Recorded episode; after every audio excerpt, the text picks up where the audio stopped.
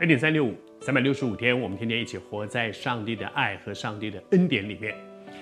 昨天和你分享到，施洗约翰一出生，他的父亲领受一个从神来的启示，他宣告一个预言：这个孩子，我的孩子，神对他有一个计划，他要成为上帝的先知，他要成为一个走在神面前的先锋，他要为主预备道路。而这件事情，我想对那个做父亲的人是很重要的，因为原来。神对我的孩子是有一个这么这么了不起的计划，在上帝眼中他这么重要，所以在教导这个孩子、带着孩子成长的过程里面，他一定常常想到这件事：我要认真的带他，我要认真的教他，而且是照着神的心意来预备他，因为神对他有计划。我的成长过程里面，我知道我的父母亲，我们家有八个兄弟姊妹。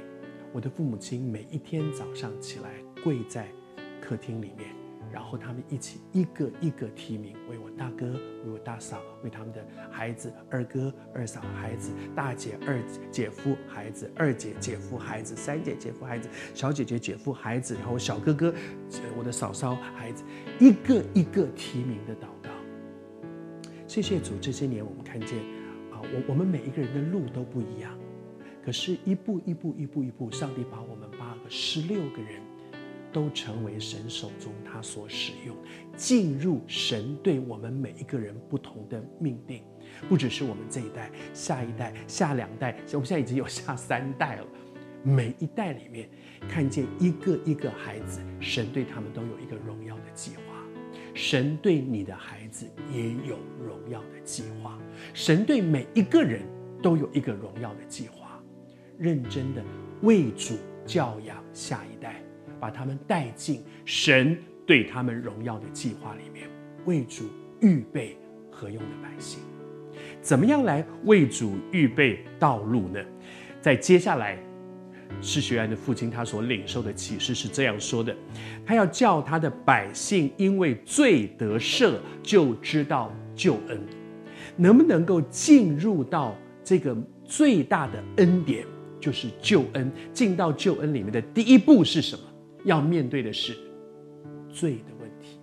施洗约翰为主预备道路，他做的最重要的一件事情是什么？是带大家悔改。悔改是什么？就是对付我们的罪。为什么要悔改？因为原来做错了，才有悔改。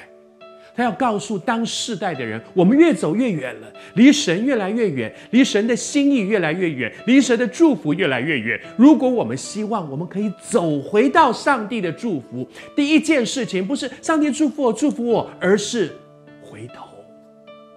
祝福在这里。如果我们离神的祝福越来越远，我们希望重新回到神的祝福里，怎么回去呢？上帝，你过来，过来，过来，不。